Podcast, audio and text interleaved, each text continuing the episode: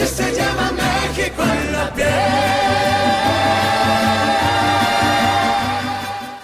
Buenas noches, estimadas y estimados que oyentes o oyentes y visores que nos están y nos quieren ver en YouTube, ¿verdad? Que quieren ver nuestros bellos rostros, no los culpamos.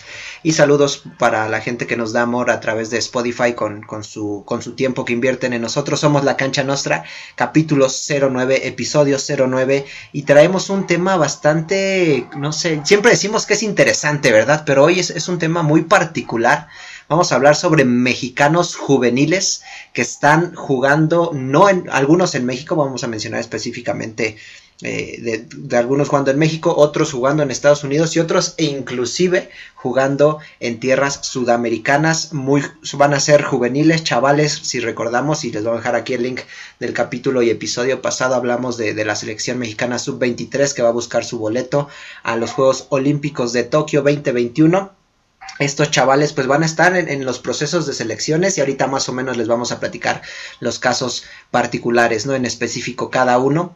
Pero si ya me lié un poco, bueno, vamos a, saludar para que escuchen también a los coanfitriones de este su podcast, a los que también hacen y solo a través de ellos es posible este, este podcast fabuloso, La Cancha Nostra. Alan Chávez, ¿cómo estás, estimado? Saluda, ¿qué dices? ¿Cómo, cómo andas? ¿Qué tal? ¿Qué tal vos? Eh, un gusto, un gusto, eh, Gustavo. Espero que estén muy, muy bien los dos, eh, aquí desde casa, con, las medidas eh, necesarias. Adelantando un poquito lo que vamos a hablar, curiosamente todos son, o si no son delanteros, son, son personas eh, ofensivas, por decirlo así. Creo que eso también va a llamar un poquito más la atención. futbolistas en Uruguay, en Argentina, en Estados Unidos, en México.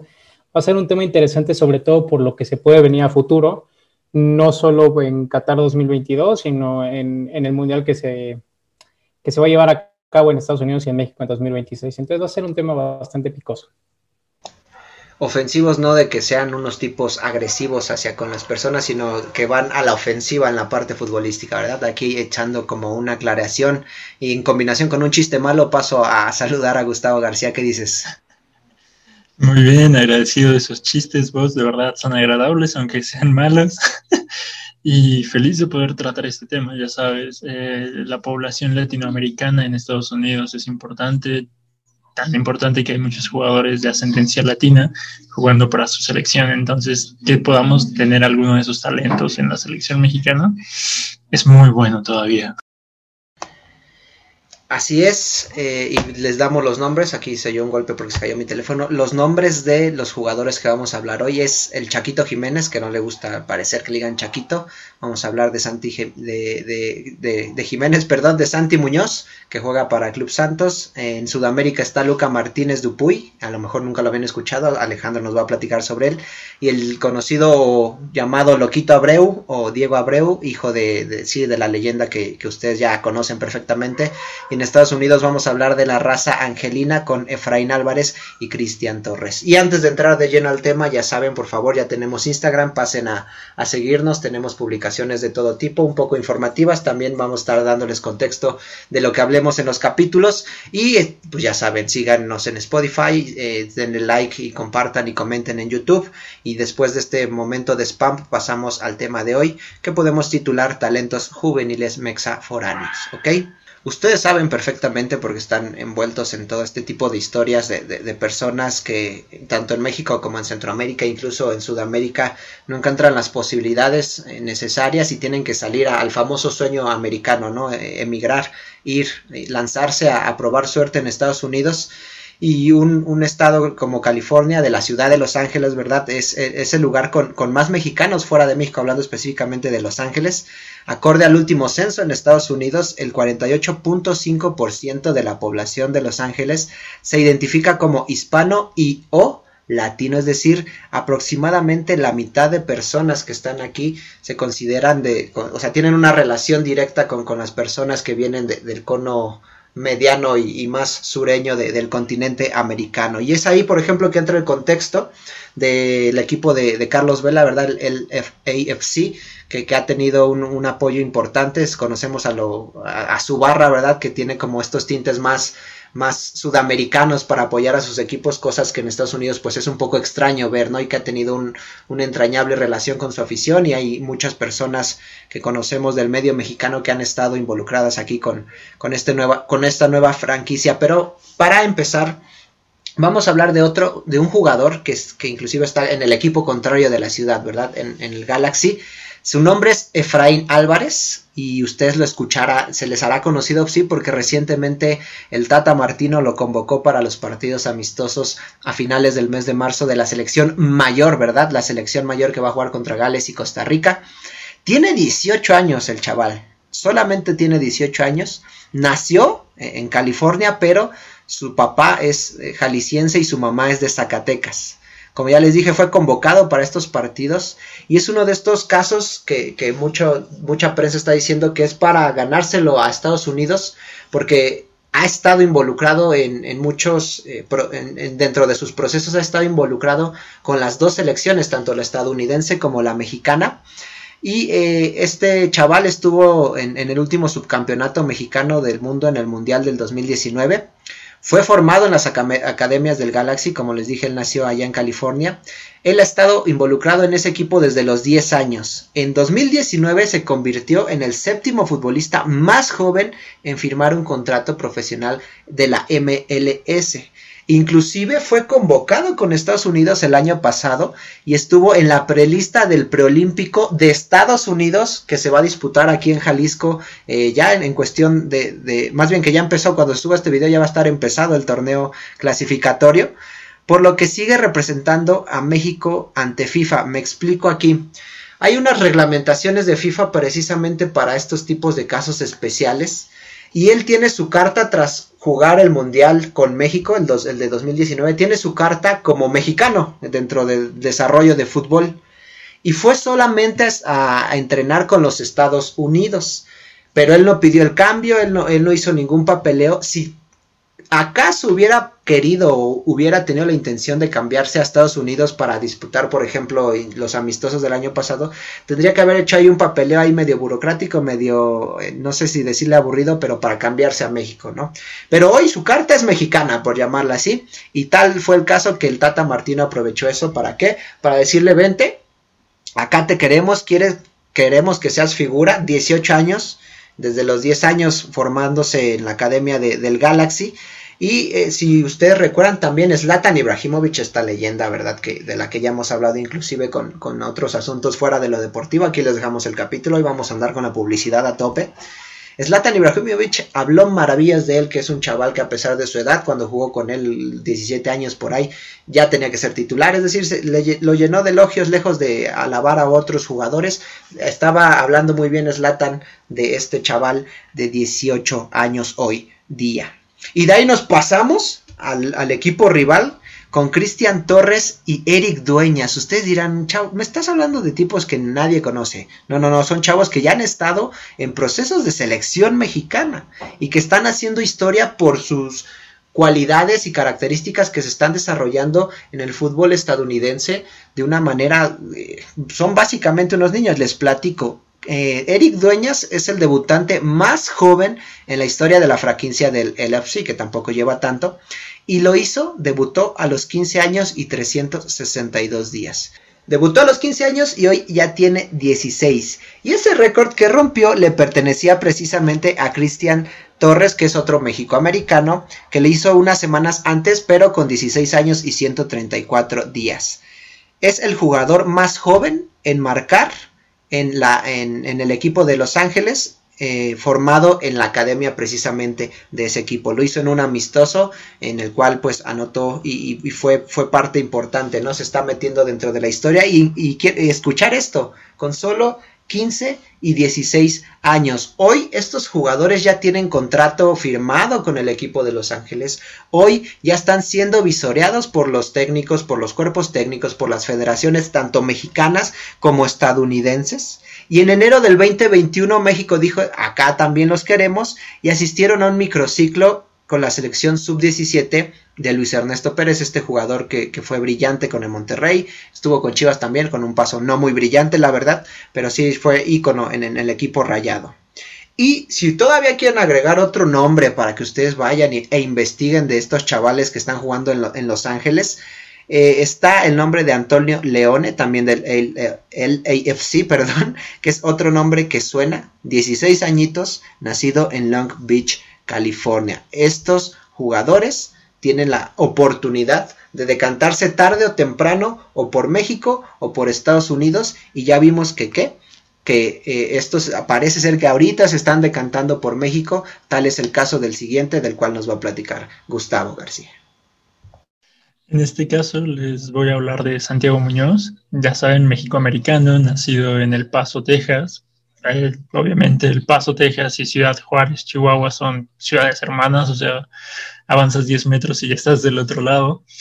Eh, en este caso, eh, Santiago Muñoz nació el 14 de agosto de 2002, o sea, tiene 18 años apenas, es bastante bueno. Imagínate que tu primer gol en primera división jugando con el equipo donde has llevado tu proceso formativo es contra el América, ni más ni menos. O sea, entiendo que es Oscar Jiménez el guardameta, pero al, al que le metió el gol, pero es importantísimo, le dio un punto a, a su equipo. El muchacho ha disputado ocho partidos en el Guardianes 2021, lleva tres goles, dos de cabeza. Y la verdad es que el gol que más me ha gustado de Santi Muñoz es el gol que le anotó a Juárez. Recupera el balón en los linderos del área, abre hacia la banda derecha para que Jesús Isijara les centre, pero él, en el momento en el que abrió el balón, rápidamente recorre hacia la zona para posicionarse entre dos defensas y poder rematar solo. O sea, no es un delantero muy alto, mide 1,77, más o menos el promedio de lo que mide Chicharito, 1,75, pero tiene un muy buen salto vertical. Entonces, tiene mucho que, aportar eh, también estuvo con Efraín Álvarez en el Mundial Sub-17 de 2019, donde perdieron la final. Él fue el, delantero titular. De hecho, le anotó a Corea en cuartos de final. Entonces, tiene cierto bagaje eh, este delantero de la, de la comarca lagunera. Y la verdad es que es muy buen, bueno, tiene muy buenos números, o sea, sentó a Ignacio Geraldino, que llegaba como refuerzo de lujo para el equipo de Guillermo Almada y cosas así, porque Julio Furch se acababa de ir a, Atlas, al otro equipo del grupo Orlegui. Entonces, imagínense el lugar que está tomando, o sea, un buen canterano, la verdad. Tiene buen remate de cabeza, buen control de pie, tiene un buen tiro, o sea, el gol, su gol contra Necaxa fue con un toque entre las piernas de Unai Bilbao, que poco pudo hacer Luis Malagón, su compañero en la selección sub-23. Entonces, tenemos mucho, mucha esperanza, al menos en este jugador que lleva este torneo y parte del pasado en jugando fútbol de primer nivel. Eh, ah, también hay que entender que en El Paso, Texas, o sea, como es una ciudad fronteriza para para, para, México y Estados Unidos es lo mismo que en California. En este caso, acorde al censo, al mismo censo que registró vos, el 81% de la población se considera de ascendencia latina y, e, y, o hispana. Hay que entender esto, que también pueden ser afrolatinos o cualquier otra combinación porque esa es la variedad y la multiculturalidad que tenemos en este mundo tan globalizado. Eh, en este caso, el siguiente jugador del que vamos a hablar es otro delantero que ha llevado un buen momento en la Liga MX y que ciertamente tiene un pedigrí azul. Entonces, Alan se va a encargar de hablarnos de él. Antes de pasar de lleno al Bebote o al Chaquito Jiménez, Tú mencionabas eh, el tema del América, ¿no? Que debutó con gol con América. No es para comparar en nada, así debutó el Chucky, ¿no? En el Azteca. Eh, eh, un, tema por ahí a, discutir. Es importante mencionar que ni vos, ni Gus, ni yo estamos hablando de futbolistas que la van a romper en un futuro, que ya son una realidad, siquiera estamos hablando de prospectos que se pueden dar. Todos estos prospectos para tener un éxito dependen de muchas cosas, no solo futbolísticas, deportivas, físicas, tienen que ver aspectos sociales, culturales, cómo se desarrollan en su entorno más cercano. Lamentablemente tenemos ejemplos negativos en ese aspecto, como la momia Juárez, eh, Aspiricueta, que tuvo que, tuvo que jugar incluso en la Liga de Balompié Mexicano, que ya no sé si exista o no. Hay, hay temas bastante, bastante complicados en ese asunto que desafortunadamente no tienen mucho que ver con un tema futbolístico y tienen que ver también con cómo te desarrollas fuera del terreno de juego. Eh, pasando ya al tema del Chaquito, todos sabemos quién es el Chaquito, es el hijo de, Cristian Jiménez, uno de los últimos ídolos en la turbia historia que tiene Cruz Azul en los últimos años. Eh, vamos a dar un poquito de datos al respecto de él. 19 años, delantero centro, eh, nació en Buenos Aires, es hijo de, Cristian. Desde muy chico se vino a vivir acá, a, México. De hecho, cuando se le escucha hablar, no tiene el acento de, un, elemento argentino. Se le, se le pegó el acento chilango, por así decirlo, el acento mexicano sí es muy distinto cómo habla su papá, cómo habla él, por ejemplo. Eh, era, era imposible no relacionarlo con Cruz Azul porque toda su vida futbolística ha estado ahí. Y de hecho ha tenido bastante éxito en categorías inferiores, hasta antes de que subiera al primer equipo en julio del 2019 por temas ahí de, de, delanteros lesionados o baja de juego en ese aspecto, cuando todavía era dirigido por Robert Anticiboldi era uno de los elementos a destacar en, las categorías inferiores. Y de hecho Argentina intentó llevárselo en, varios momentos. Él fue quien decidió quedarse en México por distintas cuestiones. Claramente está el hecho de que veía más posibilidad de estar en México que estar en Argentina por la cantidad de delanteros existentes en Argentina. Eh, a fin de cuentas se decidió quedar aquí y desde aquel debut en 2019 ha tenido bastantes partidos en, la primera división, ya sea con Ciboldi, con Reynoso, etc. En estos momentos, eh, eh, Santiago Jiménez registra 26 partidos, de los cuales acumula 4 goles y 4 asistencias. Es un delantero centro alto, con un cuerpo eh, suficiente como para sobresalir del resto de la media de delanteros mexicanos. Tú decías eh, la estatura de Muñoz. Jiménez es más alto, es más corpulento, te sabe aguantar mejor la pelota, sirve como poste, es un delantero zurdo. Y si bien es, eh, centro delantero, también tiene la facilidad de poder abrirse a las bandas. Tiene una velocidad bastante considerable para su peso y para su estatura eso le ha ayudado también a, poder desviar a sus rivales en, esa circunstancia. Pero sí, lamentablemente lo que tiene en estos momentos Santiago Jiménez es que aún le cuesta en la zona de definición. Contrario a lo que pasaba en las categorías inferiores, en estos momentos aún le cuesta en la categoría de definición. Y entre eso y el aspecto del esquema que tiene en estos momentos Juan Reynoso ha perdido la titularidad. Incluso en algunos momentos el técnico peruano ha preferido a, a Brian Angulo sobre el Chaquito. Entonces, es, uno, por eso empezaba eh, mi participación diciendo que no estamos hablando de ninguna realidad ni ningún jugador que se va a comer el mundo, nada. estamos hablando de prospectos que se están dando, que se pueden dar, que pueden tener éxito, pero hay que llevarlos con calma. Y este es el caso de Santiago Jiménez.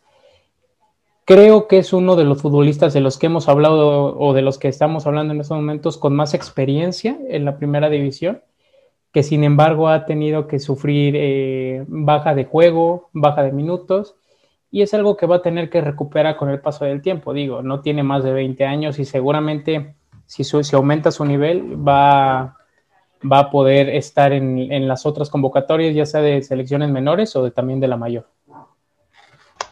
Sí, y siguiendo con el tema, creo que Gustavo utilizó un término muy muy interesante, ¿no? Globalizado. Este, este tema yo se lo había planteado a, Gus desde hace, desde hace un tiempo y, nos pone en, la mira la realidad de, nuestro mundo, ¿sabes? O sea, es, es, un asunto que a lo mejor en, hace 30 años, 40, con todas las herramientas que hoy tenemos y que antes no había, se pudo ver a estos jugadores, se pudo ver la, manera, ya lo comentamos con el caso de, los que están ahorita en Los Ángeles, las historias de vida, ¿no? De, de, familias que tuvieron que salir para otro lado. Y en el caso del Chaco, pues un icono que, que, tuvo, tuvo a su hijo y que él también decidió ser futbolista y hoy está eh, buscando hacerse de un nombre, ¿no? De, un nombre propio, no, no de un apellido en este caso, por denominarlo de alguna manera.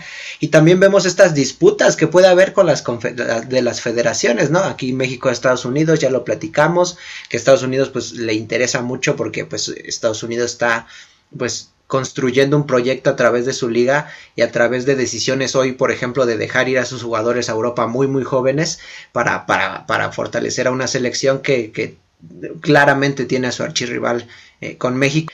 Y el caso de los sudamericanos es el caso, los casos que siguen, de, de, jugadores que inclusive están ahí viendo si jugar con Uruguay, con Argentina, con México, y no, no vamos a hablar de Luca Romero. ¿De quién vamos a hablar, Gustavo? Pero vamos a hablar de otro Luca, de Luca Martínez Dupuy. Ya saben, eh, el toro mexicano que juega para Rosario Central en Argentina.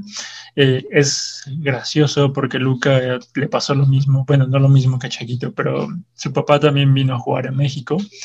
en, las, en divisiones inferiores, la verdad, o sea, jugó en Tigrillos, jugó en Atlético Mexiquense y en, bueno, Atlético el Real San Luis, antes de ser Atlético de San Luis. y exactamente cuando estaba con San Luis en 2001 fue cuando nació Luca en México. Eh, regresó a Argentina y, creció allá, pero Luca se siente mexicano, tan mexicano que vino a un microciclo de, de la selección sub-20 en la que coincidió con otro con otro mexicano de doble nacionalidad, eh, Benjamín Galdames, hijo de, Pablo Galdames, eh, otra leyenda. Bueno, no, no, fue leyenda, la verdad, solo estuvo uno o dos años con Cruz Azul, pero va sobre la misma línea. Eh, el trabajo, las oportunidades laborales obligan la migración y todo eso, entonces los, los niños nacen con dobles nacionalidades. Entonces, es algo inevitable en este mundo globalizado, como dice vos. Eh, pero bueno, hablando estrictamente sobre, sobre Luca Martínez Dupuy, debutó apenas el año pasado con los Canallas. Eh, fue el 2 de noviembre que debutó al minuto setenta y tantos de, del encuentro de Rosario Central contra Godoy Cruz. Entonces, es importante, hay que entender que Luca tiene 19 años en una liga demasiado física como lo es la Argentina y donde pudo sentar adelante, bueno, no sentar tal cual, sino tomar el lugar en las alineaciones como recambio de Marco Rubén. O sea, Marco Rubén es un muy buen delantero en la liga argentina. Eh, una de las ventajas que tiene Luca es que es un delantero muy alto, 1.90 y sabe hacer trabajo de sacrificio, lo podemos ver eh, en sus partidos. Ah, recuerden que en México los pueden ver a través de la página de televisión pública, televisión pública argentina. Entonces ahí pasan los partidos. Está genial, la verdad. Entonces es un buen medio de difusión. Eh, registra dos goles eh, Martínez Dupuy en, esta, en cuatro partidos en la Liga Argentina. no es su principal trabajo, o sea, él lo ha dicho, que en, en, caso de jugar con México le gustaría formar una, dupla letal con su tocayo, con Santi Jiménez. Entonces, imagínate, y él dice que yo haría el trabajo sucio para que Santi, el otro Santi, brillara. Entonces eso habla de la mentalidad, de querer ganar, de que no importa lo que tenga que hacer para ganar. Entonces yo creo que eso es algo de lo que le falta a los mexicanos. Es así como de, mm, si no meto gol yo, entonces ¿para qué juego? ¿no? Algo así me imagino. Porque ¿qué mexicano has visto que bueno, ¿qué mexicano han visto? Los dos pueden contestarme, que prefiera dar un pase que anotar un gol. No sé, díganme. Es, es complicado, es complicado y eso te habla también de la mentalidad. Digo, esto ya es hablar eh, sin conocer bien el tema, hablar de la mentalidad que tal vez se tiene en Argentina y no se tiene en México por ser un fútbol mucho más, eh, como tú dijiste, mucho más físico, mucho más de empuje, de garra, de pasión, de fuerza, etcétera. Eh, lo que comentaste tú de las palabras que dijo de quiero hacer una dupla de miedo con, el chequito, eh, de pronto me vinieron los, los comentarios acerca de lo que va a pensar mucha parte de la prensa en México, eh, prensa patriotera, de cómo es posible que personas con doble nacionalidad vayan a estar representando a la selección, etc, etc, etc. Porque va a haber, va a haber, va a haber ese tipo de personas que piensen así. Y es otra vez un aspecto social, cultural, que hemos estado hablando una y otra vez, Francia fue campeona del mundo del 2018 con cuántos futbolistas no nacidos en Francia. Y, si nos vamos más allá, eso también afecta mucho y pega mucho en el ánimo de los futbolistas. A ver, Mesut Özil se separó de Alemania porque decía, cuando ganábamos, yo sí era alemán, pero cuando perdíamos, perdíamos me la echaban de inmigrante. Entonces, eso lo vemos en el fútbol de élite, pero también ocurre en, países tercermundistas, como lo es México, como lo es toda Sudamérica. Entonces, incluso Estados países en desarrollo, perdón. Países, países en vías de desarrollo, tienes toda la razón.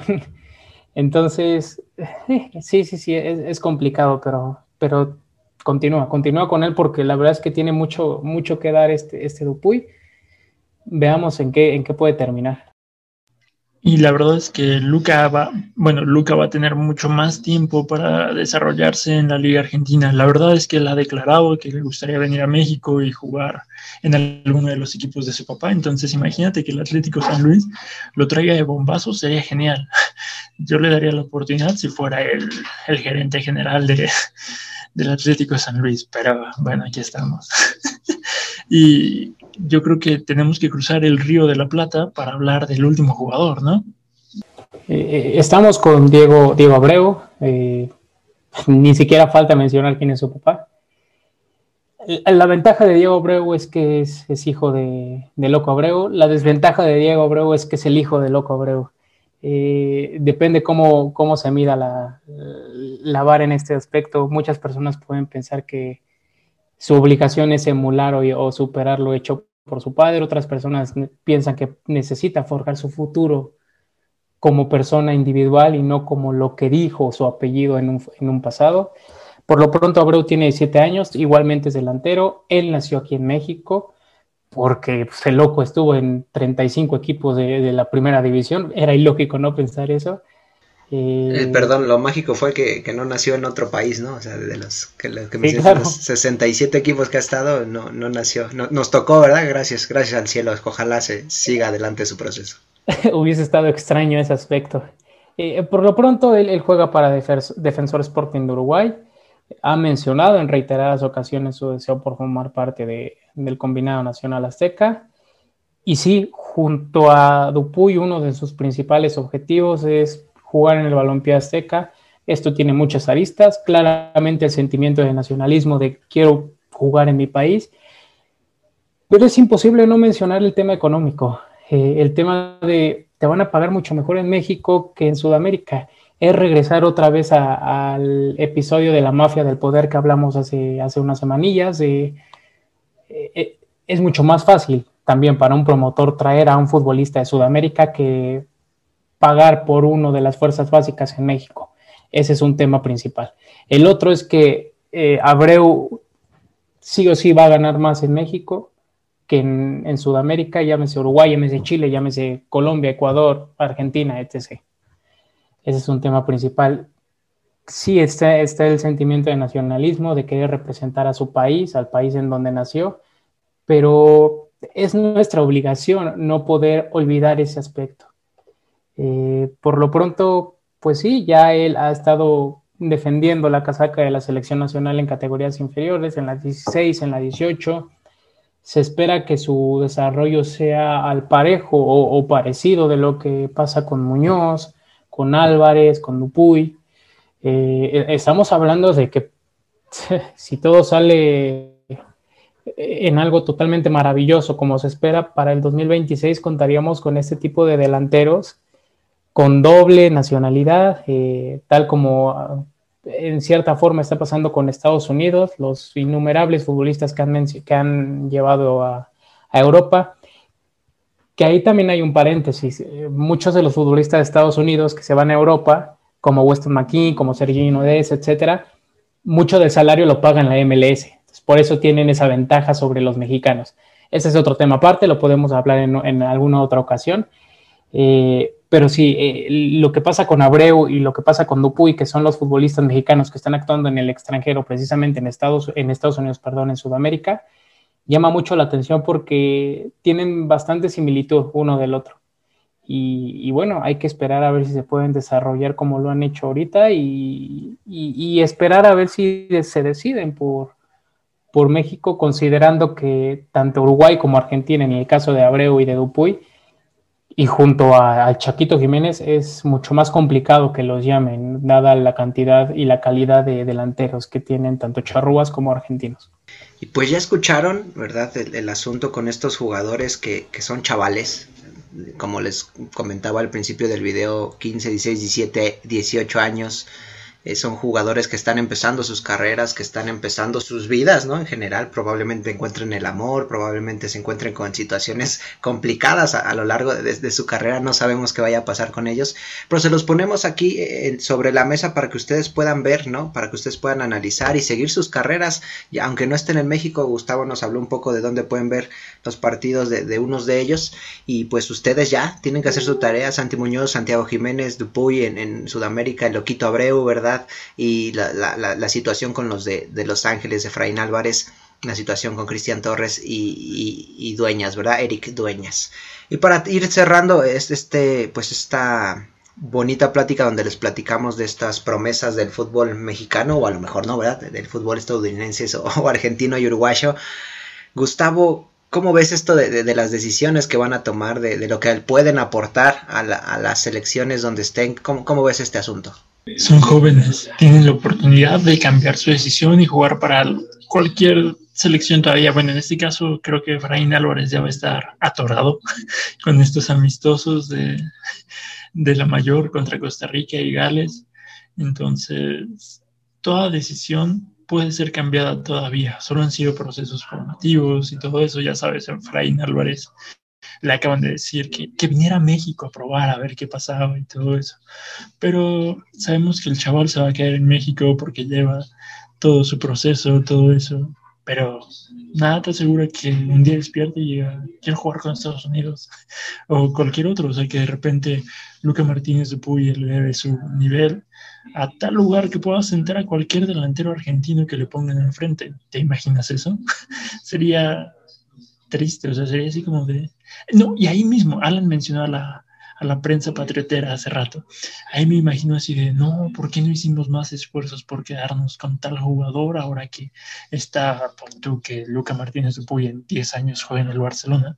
Imagínate un personaje de ESPN llorándole y diciendo que no, eso tenía que haber sido un jugador mexicano, no argentino, shalala, shalala, shalala. Entonces queda en el jugador su, su decisión para quién va, qué colores va a representar en el futuro. ¿O tú qué crees, Alan? Nos pasamos mucho en el, en el resultado final para dar a conocer una postura favorable o desfavorable.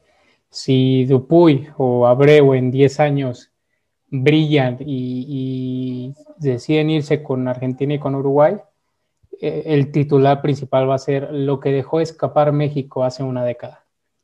Y, y si en 10 años eh, Dupuy y Abreu no consiguen sobresalir y se mantienen en Argentina y en, Uruguay, el titular va a ser eh, la mentalidad que no los dejó sobresalir en, en, Sudamérica, en México y en Europa. Es así, eh, parte de la prensa en México es así, se, deja llevar por el resultadismo y no solo en el terreno de juego, sino también fuera de la mentalidad es un aspecto bastante importante. Ellos todavía pueden elegir. Y, yo creo que al ser chavales, como dices tú vos, sí o sí tienen que estar eh, precedidos o aconsejados por sus eh, allegados más cercanos, llámese familia, llámese representante, llámese amigos, incluso.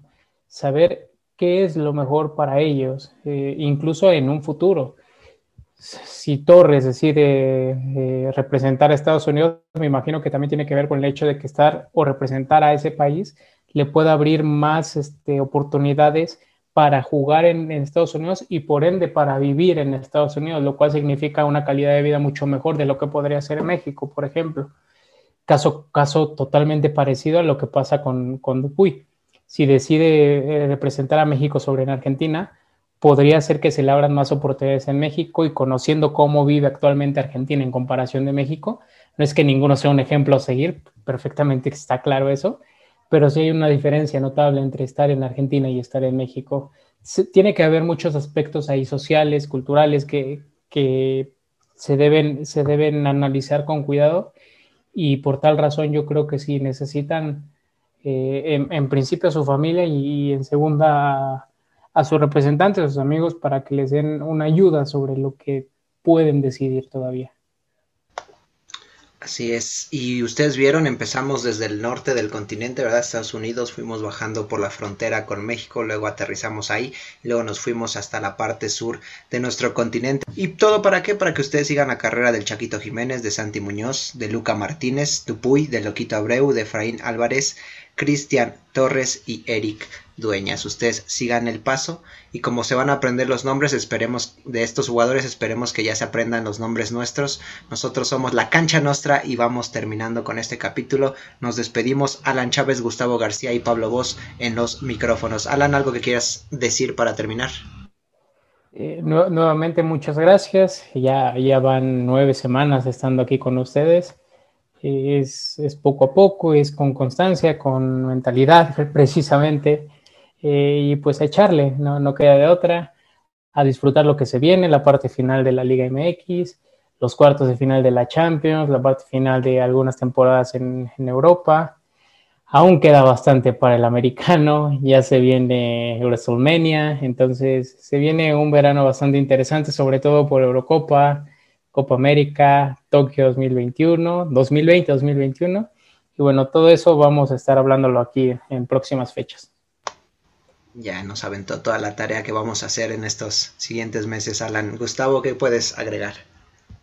Eh, nada, hay que recordar que la nueva temporada de la NFL empezó en esta semana con la agencia libre, ya saben, el arma, bueno, lo que está armando Patriotas de Nueva Inglaterra mediante la agencia libre es un equipo que si tuviera Tom Brady sería serio candidato a, ganar el Super Bowl de nuevo. Entonces, insisto, eh, gracias por escucharnos y prepárense para los siguientes episodios.